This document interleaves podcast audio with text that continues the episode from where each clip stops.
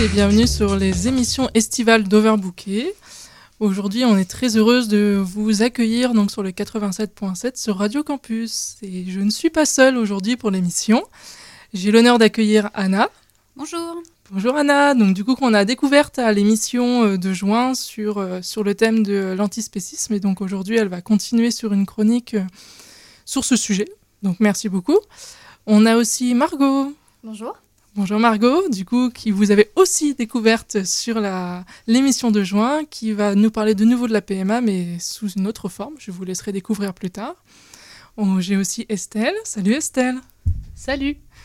Du coup, que vous découvrez tout le temps. Voilà. Donc, euh, on est toujours très heureuse de l'avoir avec nous et qui va faire une lecture d'un livre qu'elle vous présentera tout à l'heure. On a aussi euh, l'incroyable Angélique. Bonjour. Que vous connaissez aussi depuis longtemps pour ses superbes chroniques. Bah ouais, j'ai l'impression qu'on s'est vu hier. et Ah ouais. Ça fait déjà un mois hein, depuis Overbooké euh, Ouais, ça fait long, de hein, juin. carrément. Incroyable. Ça vient en plus. Ouais, ouais. Et du coup, on est vraiment trop contente de, de la retrouver. Donc, il va nous parler euh, dans une chronique. euh, J'ai oublié le thème, mais elle vous le redira tout à l'heure en fin, en fin d'émission. Je ne spoil pas. Voilà, exactement. Et j'ai aussi la merveilleuse Hélène, Bonjour. Qui est là donc pour nous parler euh, d'une chronique dont j'ai aussi oublié le thème. Décidément, c'est le pire lancement de l'humanité. Alors c'est tout à fait faux parce qu'en fait je ne fais pas de chronique dans cette émission. Mais je suis quand même ravie de participer à l'animation de cette émission. Et justement, euh, je vais laisser la parole à Anna qui est venue nous parler aujourd'hui du lien entre l'antispécisme et le féminisme. Alors, je vais vous lire un texte posté le 8 mars 2018 par Anissa P. sur le site de PETA. En cette journée internationale des droits des femmes, exigeons. Ah.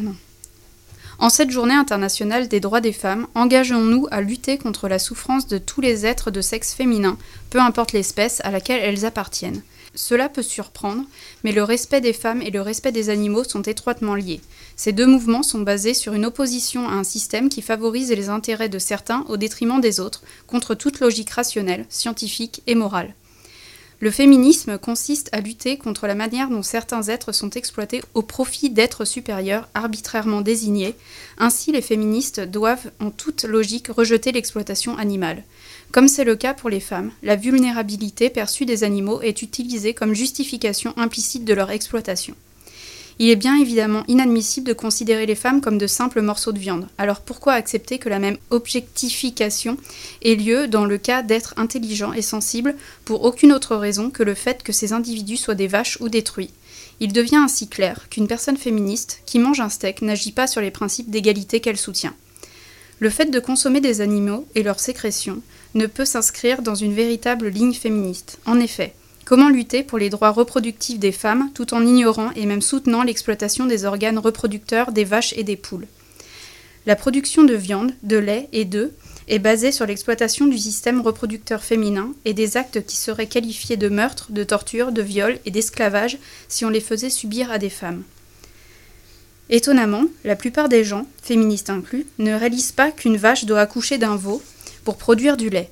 Encore moins savent que les vaches dans l'industrie laitière sont inséminées de force et à répétition dans une étroite stalle grillagée appelée cage de contention, un acte qui s'apparente à une violence sexuelle, pour que chaque veau leur soit retiré et que le lait leur étant destiné soit approprié et vendu aux consommateurs.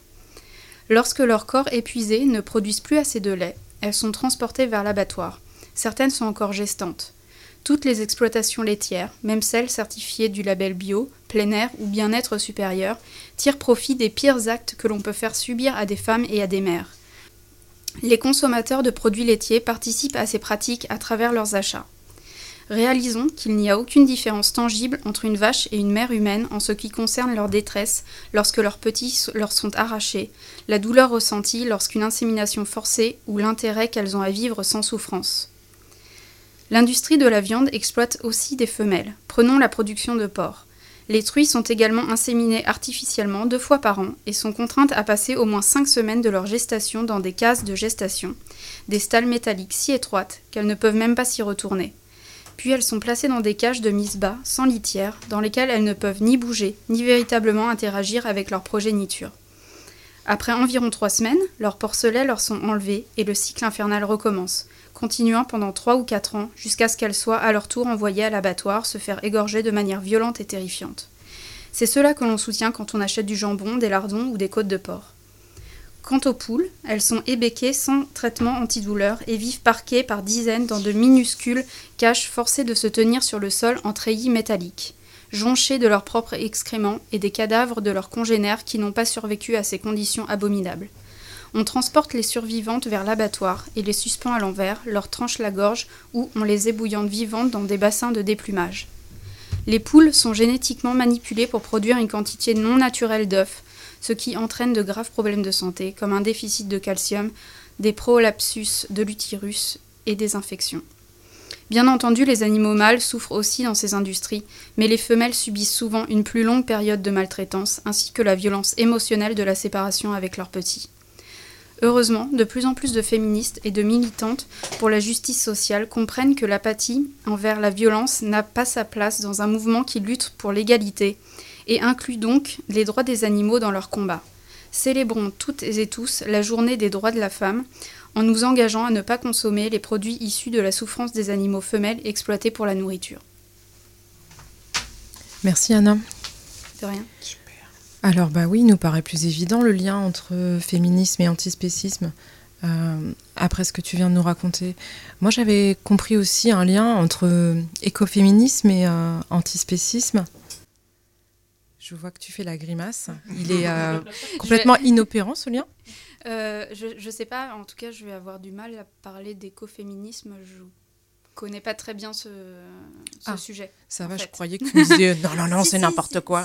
Mais euh, voilà, je vais avoir euh, des difficultés. Il y, avait- il a l'idée dans l'écoféminisme qu'on exploite en fait, euh, euh, on se donne le droit d'exploiter en fait des choses qui nous appartiennent pas, que ce soit du coup aussi bien ben, les animaux que les sols par exemple, etc. Mm. Sans, sans considération pour les conséquences que ça peut avoir. Donc pour les, Ouais. pour les animaux, donc pour les êtres sensients, et dans l'écoféminisme plus largement aussi pour euh, euh, l'ensemble en fait euh, du Mm. vivant quoi. Ouais, donc ça fait totalement sens, ouais. Mm. Ouais, en tout cas, merci beaucoup. Et est-ce que tu peux de nouveau nous redonner le- la, la référence du livre que tu nous as lu? Parce que là, ça fait un mois et du coup, je pense que les gens s'en souviennent pas forcément. Du coup, euh, si tu veux bien nous le rappeler. Alors en fait, c'est pas basé sur le même livre que le mois de juin, c'est vraiment un, un post euh, posté sur le site de la PETA, qui est une association euh, animaliste. Et donc ça a été posté euh, le 8 mars 2018 par Anima- Anissa P. Ok, super. Mm. Ce qui m'intéresse particulièrement dans cette idée, c'est que souvent on entend des personnes euh, vanter le régime végétarien et du coup euh, consomment euh, des produits laitiers ou, ou, ou des œufs, etc. Et puis euh, se rendent pas forcément compte qu'en fait, euh, ben, parfois, les animaux qui sont élevés pour euh, leur sécrétion, ou, et ben, finalement, ils souffrent quasiment plus que les animaux qui sont plus, élevés pour leur viande. Et du coup, bah, ça aide pas tant que ça. Enfin, pas en tout cas pour la souffrance animale, même si peut-être effectivement ça aide pour ce qui est de l'environnement, certainement. Mhm. Euh, ok, donc merci beaucoup pour cette chronique. Est-ce qu'il y a quelqu'une qui aimerait rajouter quelque chose, poser des questions sur ce genre de choses euh Moi, c'est une vraie découverte. Enfin, voilà, je découvre avec, euh, avec Anna et du coup, merci beaucoup pour ça. Bah, de rien, de rien. Moi, c'est vrai que dès que je, je lis les conditions inacceptables de ces animaux, euh, euh, j'ai presque les larmes aux yeux à chaque fois, donc c'est, ouais, ça me touche beaucoup. Ouais, ça s'est senti dans ta voix. Mm. Et, et du coup, on peut aussi rappeler que pour toutes les personnes, Damien, qui, qui veulent rechercher des alternatives, elles peuvent venir auprès de toi, donc euh, dans, dans ton magasin Vivani près de la cathédrale, ou euh, rien que pour discuter avec toi, ce genre de choses, et voir un petit peu les, alter- les alternatives qui peuvent exister en termes de produits, d'alimentation, et pour tout ce qui est euh, soins et beauté. Tu me dis si j'ai des bêtises, mais... Non, non, non, c'est ça, ouais, merci. Ok, bah super. Du coup, maintenant, on va laisser la parole à Margot, qui, euh, je crois, a un poème C'est ça. à nous lire. Donc, euh, on, on- on te laisse la place et merci. Merci à vous. Ma maman parmi toutes. Ma maman est une femme exceptionnelle. Si j'avais eu le choix, je n'aurais voulu qu'elle, car son amour pour moi est inconditionnel, qu'elle soit seule avec lui ou avec elle. Pendant des années, cette fille m'a rêvé et désiré. Durant des mois, cette femme m'a porté et bercé. À jamais, elle saura m'accompagner et m'élever. Pour toujours, ma maman va m'aimer. Ma maman est bifacette. Elle a deux côtés. C'est une femme parmi toutes qui mérite la liberté, et c'est une mère parmi toutes qui mérite le respect. Mais j'oubliais. C'est surtout une personne qui mérite d'être aimée. Alors pourquoi vous permettre de la juger? Devenir parent ne devrait être conditionné par un décret, qu'elle vive seule, accompagnée ou mariée, et peu importe qui elle souhaite aimer. Du fond de son cœur, maman m'a d'abord voulu. Dans son ventre, maman m'a ensuite contenu. Dès ma naissance, ses bras m'ont porté. De ses proches, maman m'a aussi entourée. Plus que quiconque, maman a pensé ce projet, tant attendu qu'au monde je puisse venir. Plus que quiconque, maman l'a préparé, tant espéré que le monde réussisse à la soutenir. Ma maman s'est permise de rêver. Elle s'est battue pour que cela devienne réalité. Au XXIe siècle, fini les préjugés. Chaque personne doit pouvoir enfanter. Maman a décidé qu'elle procréerait et que je vivrais, même si pour cela elle devait aller à l'étranger. À présent, mon bonheur est sa priorité. Regardez comme je suis, aimée, élevée et en bonne santé.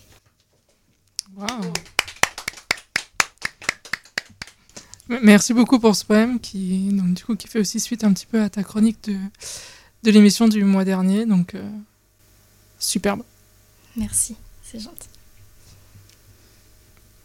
Alors j'imagine que ce poème, du coup, euh, c'est un poème qui pourrait être dit peut-être euh, par un, enfant euh, issu de, PMA, Margot? C'est ça, bah en fait j'ai voulu me placer d'un point de vue enfant, notamment par rapport à, plusieurs reportages que j'avais vus où justement la parole était donnée aux enfants nés de PMA ou de GPA. Et je trouvais que c'était intéressant de, de donner de façon virtuelle, entre guillemets, la parole euh, à l'enfant. Et, voilà, parce que pour euh, ce qui ressortait beaucoup de ces, des témoignages des enfants euh, nés de procréation médicalement assistée, c'était que eux, c'était leur normalité et, que leur bonheur n'en était pas, moins important et, qu'ils étaient on ne peut plus aimer, on ne peut plus en bonne santé, on ne peut plus choyés par leur famille et voilà. Oui, parce qu'on oublie souvent de faire remarquer que ça, le bonheur des enfants, en fait, euh, il dépend pas forcément de euh, la composition du foyer dans lequel euh, ils ont été élevés, hein. et leur malheur non plus d'ailleurs, hélas. Donc, ça fait du bien de le rappeler. Merci Margot. Merci à vous. Merci. Donc c'est souvent des arguments qui sont repris par les personnes qui sont contre ce genre de choses, aussi bien la manif pour tous, etc., euh, pour euh, que ce soit les, les couples avec un, seul parent, ou deux parents, ou trois parents, ou quatre parents. C'est euh, si vous n'avez pas un papa et une maman, vous serez malheureux.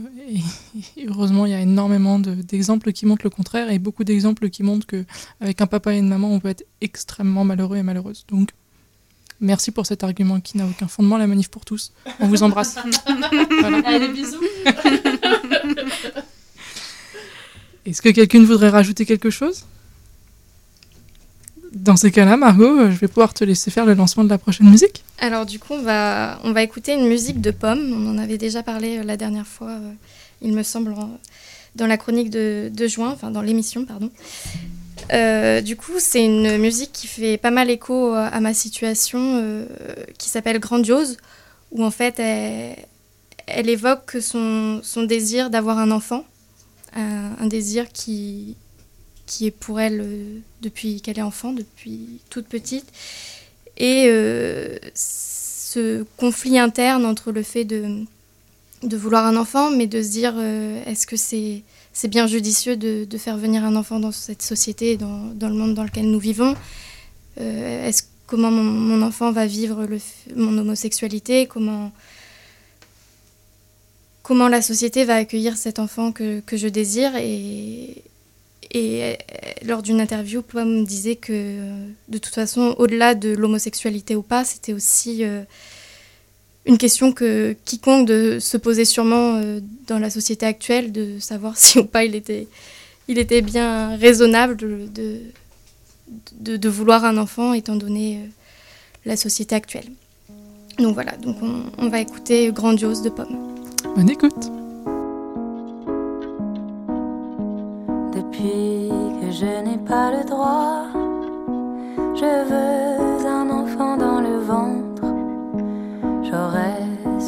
dû taire parfois l'envie si grande et menaçante. Depuis que mes amis me mentent, qu'ils disent que je suis comme les autres. Je veux un enfant dans le ventre, qu'on s'aime, qu'on ait une vie grandiose, grandiose. La vie que j'avais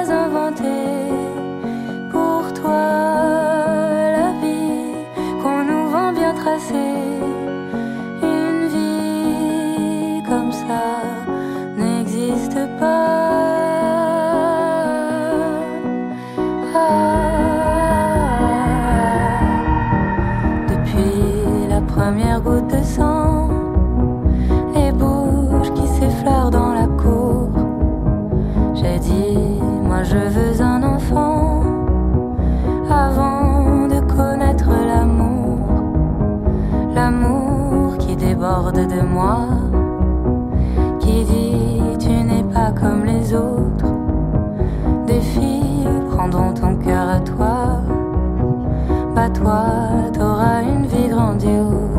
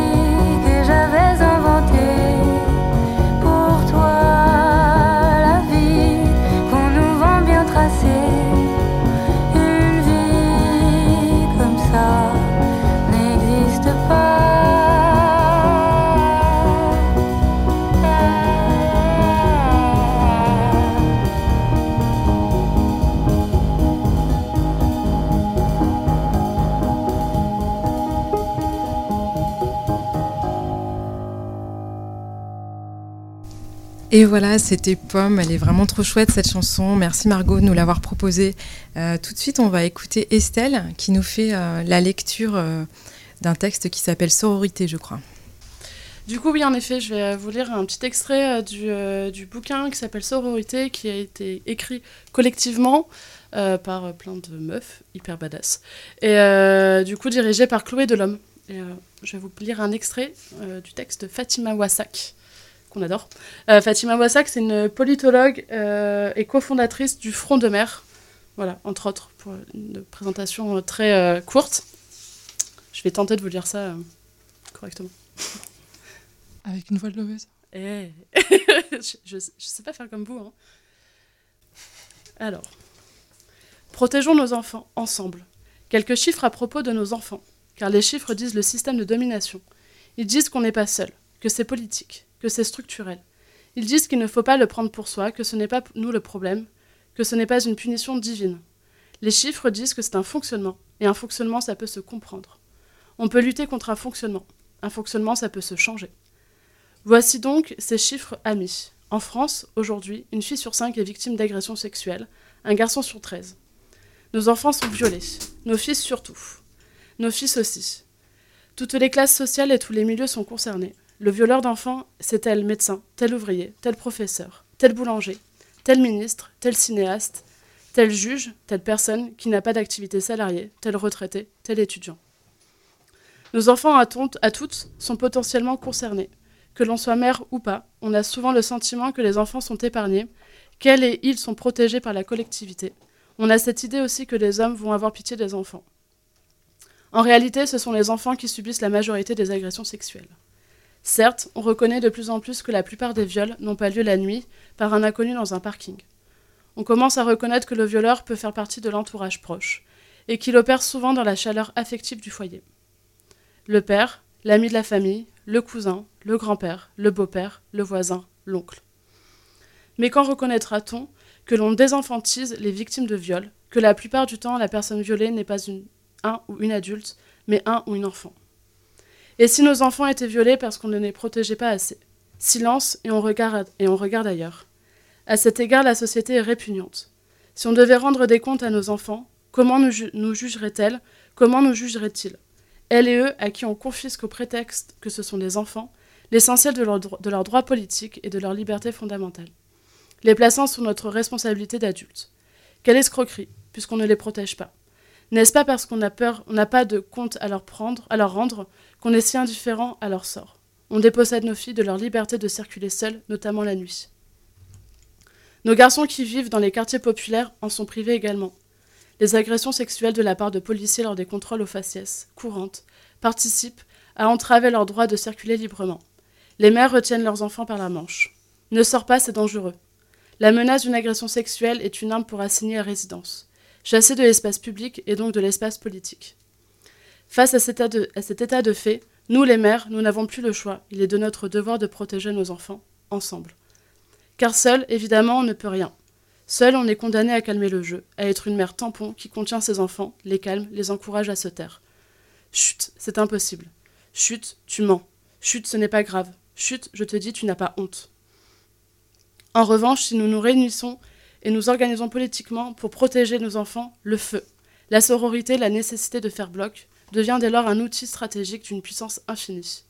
Les mères sont une force politique et stratégique dont le féminisme est offensif enflammé. Créons partout des collectifs de mères, un front de mères puissant qui prennent le pouvoir et considèrent nos enfants en tant que sujet politique à part entière, pour qu'elles et ils puissent exercer leurs droits politiques et leurs libertés fondamentales. Construisons ensemble, mères et enfants, un réel projet d'émancipation. Merci Estelle. C'est un sujet vraiment polémique pour le coup, le droit des enfants, euh, notamment dans le féminisme, c'est pas toujours très bien entendu parce qu'on n'a pas du tout envie de se reconnaître euh, quand on lutte contre les inégalités comme euh, des oppresseurs ou des oppresseuses.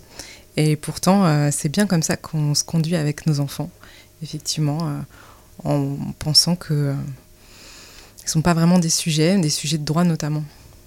Alors qu'ils ont tout à fait tous leurs droits et ils vivent tout autant des oppressions que, que d'autres personnes.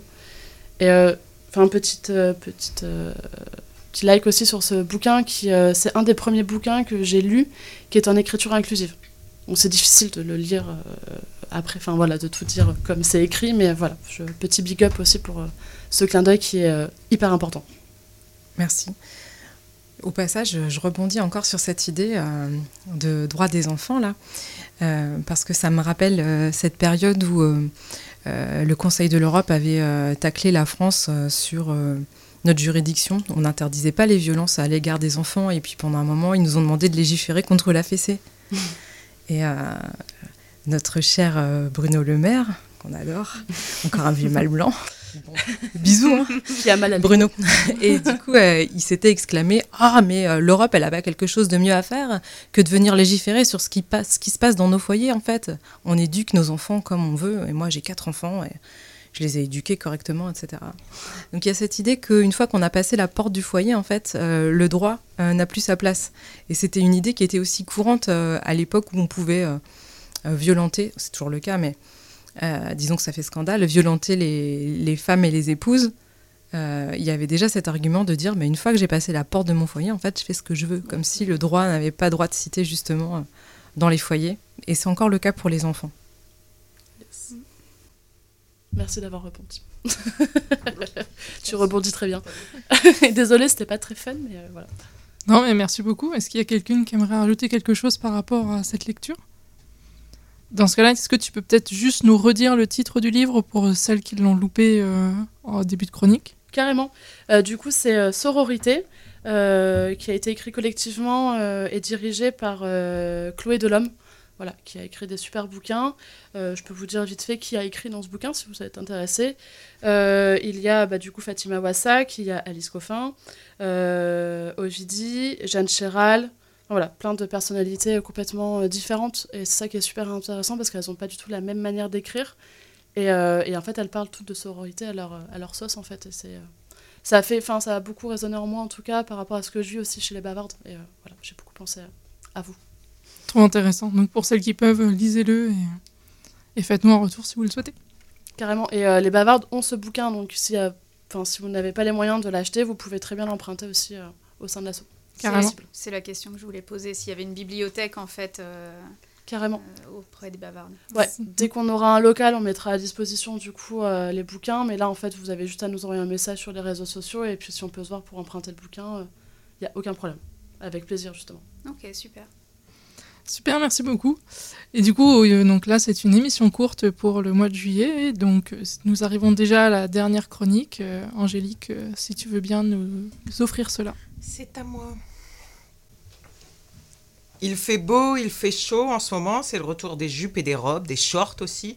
Non pas parce qu'on veut plaire aux mecs dans la rue, mais parce qu'il fait chaud et éventuellement parce qu'on a envie de se plaire à nous-mêmes. Et ça, les hommes ont du mal à comprendre. À trois reprises la semaine dernière, on m'a regardé de manière salace. Je voulais pendant un bref instant vous expliquer comment j'étais habillée, mais en fait, ça en vaut pas la peine. Une fois dans le bus, un regard insistant et un sourire de pervers. Plus je vieillis, plus j'ai le courage de répondre. Je prends ma grosse voix, la plus forte, sans crier. Et je lui dis Faut arrêter de regarder les filles comme ça, monsieur, ça met mal à l'aise. Et bah, croyez-moi ou pas, il, a, m'a plus jamais regardé pendant tout le reste du trajet. Une autre fois sur un parking, ils étaient deux. Un me regarde avec insistance, je l'envoie promener, mais comme ils étaient deux, les filles de groupe, ils ont rigolé. Non pas que ma manière de les remettre en place était drôle, mais ils ont ri à mon nez pour appuyer leur dominance. Tu peux dire ce que tu veux, de toute façon, ça ne m'intéresse pas, c'est un peu ce qu'ils sous-entendaient. Mais c'est pas grave, leur répondre me donne du courage, me rend plus forte.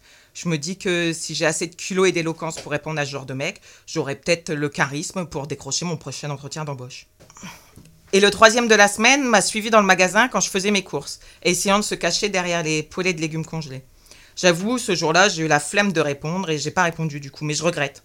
En fait, en 2020, un sondage Ipsos révèle que 81% des femmes ont déjà été victimes de harcèlement sexuel dans les espaces publics. Alors pourquoi les hommes harcèlent-ils? Pour cela, j'ai survolé le mémoire de Camille Couster, Rendons à César ce qui est à César. Elle dit ainsi que les hommes sont plus enclins à harceler quand ils sont en bande. C'est un moyen de fraternisation virile, c'est un moyen de prouver leur virilité et leur appartenance au groupe, et ça leur permet aussi de construire leur masculinité. Le harcèlement de rue est une, le harcèlement de rue est une forme de rite qui permet aux hommes de se prouver leur virilité en dominant les femmes, en leur faisant peur ou en les humiliant. C'est tout à fait cohérent avec mon second exemple personnel, par exemple. Le harcèlement de rue, c'est le moyen de maintenir la domination des hommes sur les femmes. Dans son mémoire, Ca- Camille ajoute Nombreux sont les hommes interrogés qui trouvent ce comportement amusant ou pensent que ça ne fait mal à personne. Ils pensent que cela sera pris comme un compliment et que la situation était inversée, ils seraient flattés. Je ne vais pas vous faire tout son mémoire, j'aurai pas assez de temps d'une seule chronique.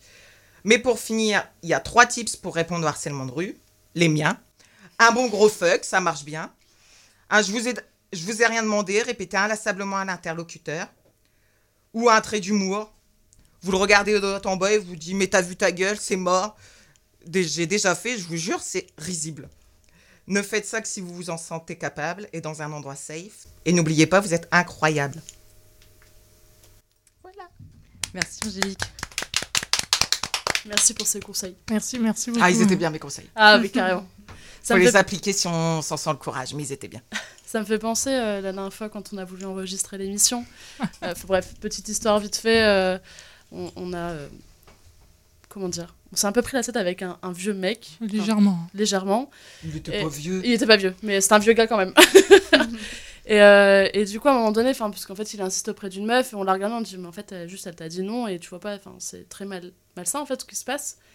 Du coup, il a pas kiffé du tout qu'on intervienne et en fait, à un moment donné, euh, dans la discussion, euh, il a dû étaler le fait qu'il gagne beaucoup par mois et que. euh, Et en fait, à un moment donné, il m'a fait une réflexion en mode, euh, mais t'as vu comment t'es Toi, tu t'habilles avec des trucs à 20 balles. Mais en fait, je vois pas. Déjà, je, genre, je l'ai regardé, je dis, mais en fait, je m'habille pas pour te plaire, donc euh, juste euh, ferme-la. et enfin, bref, et du coup, ça me. Enfin, ouais, c'est toujours ce, ce truc où il faut qu'on s'habille pour leur plaire. Ou pour pouvoir parler avec eux. Enfin, je sais pas, c'est. Non. Ou pour les exciter. Ouais, c'est ça. c'est- sûr, t'as mis une robe, c'était pour m'exciter moi, perso. Ouais. Bah oui, bah bien sûr, Je savais que j'allais te croiser. Bien sûr. en fait, je suis devin. J'ai mis ta couleur préférée aujourd'hui, exprès pour toi, connard. Bah oui. Il y a aussi surtout le fait qu'en fait, euh, tout, tout revient au physique, quoi. Il y a tellement aucun argument derrière, c'est que, en fait, t'as une sale gueule, euh, ça revient tout de suite, quoi. C'est-à-dire que, en fait, toi, je t'ai pas parlé parce que t'es personne, toi, je t'ai pas parlé parce que t'es mal habillé, toi, je t'ai pas parlé parce que tu me plais pas. En fait, arrête d'être jalouse parce que j'ai abordé l'autre nana. C'est souvent des arguments qui reviennent à la con, et en fait, on remarque une seule chose, c'est que ça parle uniquement sur le physique, pendant que nous, on essaye d'avoir des arguments réels en mode, mais en fait, juste, euh, tu Oui. comprends ce que c'est le consentement, tu comprends ce que c'est le respect de la personne et tout, et le mec, il est là, ta gueule, t'es mal habillé. Merci, Ouais, bonne journée, au revoir. euh, et puis je gagne mieux que toi, et en fait t'es qu'une meuf et moi je suis mieux. Enfin, genre en fait, euh, non. Enfin, bref, et puis sa question, enfin sa meilleure répartie quand même pendant 20 minutes de discussion, enfin d'essayer de discuter avec lui en tout cas, c'était Mais t'es qui toi? Bah, et toi t'es qui? Ce à quoi elle répond Moi, je suis moi. Oui, bah moi aussi, je suis moi. On peut passer à autre chose maintenant ou il y a un truc? Tu tournes en rond, mon gars. enfin bref, voilà, c'était pour la petite euh, anecdote. Ce qui était beau aussi à voir, c'est que en fait, c'était le seul à s'énerver et que ses copains ne sont même pas rentrés là-dedans et c'était plus en mode Ouais, euh, il est con, voilà. Puis la meuf qui est venue nous aider, qui était à la terrasse en face, qui veut dire en fait, euh, genre mec, t'arrêtes pas t'arrêtes de leur dire t'es qui toi, parce que c'est un manque de respect. Enfin, genre, ça c'était trop bien. Big up à elle, clairement. Carrément. Michel. Merci Michel, si tu nous écoutes. Ouais, bah dans le harcèlement de rue, il y a cette histoire aussi de, de, de, de penser, euh, et c'est pas forcément que dans la rue d'ailleurs, euh, enfin, les hommes ils ont quand même tendance à penser qu'ils sont le centre du monde et que tout est fait pour eux, donc tout est fait pour leur regard et tout est fait. Oh là là. Et évidemment, on a besoin de leur validation. Le monde entier a besoin d'être validé par un homme pour exister. Par leur nombril. Du coup, évidemment, ça va avec le harcèlement de rue, quoi.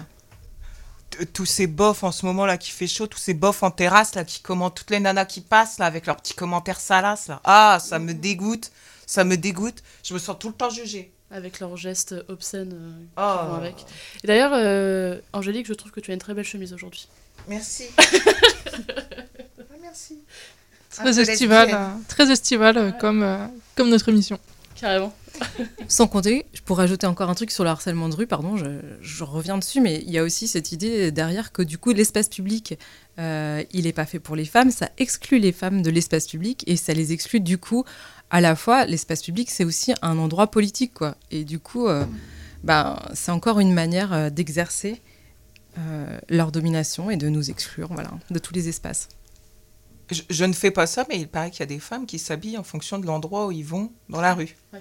Incroyable. Ouais. Moi, il y a des quartiers, il y a des endroits que j'évite, mais je ne choisis pas ma, ma tenue en fonction de. Je l'ai longtemps Incroyable. Incroyable. Pendant longtemps, je l'ai fait et grâce au bavard, je, je me suis un peu émancipée de ça. Mais euh, enfin, genre, quand je savais que j'allais me balader en centre-ville à 7 heures quand il faisait nuit, euh, bah, je mettais des longs manteaux, euh, parce que du coup, il faisait tôt nuit. Donc, euh, tôt- ouais, bref, on s'en fout.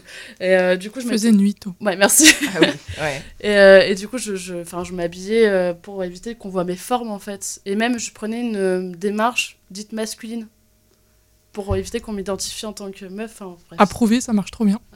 Mais- Mais c'est dommage, du coup, d'en venir là. Oui, c'est Ma, dommage. ma fille, elle fait ça, elle a 15 ans et elle et ses copines, par exemple, euh, quand elles doivent prendre le bus, elles font bien attention de ne pas être en short. Ouais, Elle est déjà rentrée à la maison pour mettre un jean avant d'aller prendre le bus. L'angoisse. Ouais, je me souviens, ado aussi, j'avais des stratégies hein, comme ça, euh, à l'arrêt de bus, de bien se mettre euh, sous la lumière pour être visible, euh, de, de faire attention à plein de choses comme ça, ouais, ouais, clairement. Il y a- il y, a un autre conseil qui fonctionne bien que j'ai vu sur les réseaux sociaux, c'est si t'as un mec qui t'emmerde, tu lui pètes dessus. Apparemment, ça les écarte. Ou alors les comportements complètement débiles, euh, se mettre à courir, crier, hurler, euh, faire une tête de débile. mais faut, et- faut le faire aussi, enfin, faut avoir le culot de le faut faire. avoir le culot de le faire et aussi le culot de de- d'assumer ce qui se passe derrière parce que la plupart du temps je pense que les mecs vont partir mais il y en a qui vont malheureusement insister et En, mode sororité, je me suis déjà euh, arrêtée euh, en, constatant une, euh, situation. Il y avait une nana qui était euh, mineure et euh, deux mecs en voiture. Et euh, j'étais trop loin pour entendre, mais je me suis quand même arrêtée au cas où. Ils avaient l'air très insistants, donc elle dit non. Ils redisent quelque chose, elle dit non, elle dit non. Et euh, à la fin, elle dit je suis mineure. Bah, ça a très bien marché parce qu'ils sont partis. Du coup, j'ai j'ai accosté la nana, je dis je m'étais arrêtée au cas où vous ayez besoin d'aide. Elle me dit non, non, euh, je suis mineure, ils sont partis. Et j'ai demandé si elle était vraiment mineure et c'était c'était le cas. Mais Ça, ça si vous avez 18-19 ans, ça vaut le coup de dire que vous êtes mineur, Ouais. visiblement. ça m'est déjà arrivé, moi, enfin, quand j'étais plus jeune, parce que je je suis plus mineure. Euh, ah bon Ça ne Euh, se voit pas. Ah, merci. Euh, du coup, en fait, j'étais euh, en train de promener mon chien. J'avais 13 ans, peut-être. Et il, y a, il était, euh, du coup, euh, il faisait nuit. Et il était tôt. je, fais, non, je le fais doucement cette fois-ci. et en fait, il y a des mecs qui se sont arrêtés à mon, à mon niveau et qui m'ont dit c'est combien? J'étais juste en train de promener mon chien, en fait. Enfin, genre, euh, tout de suite, je suis en train de promener mon chien sur le trottoir. Je suis forcément une prostituée.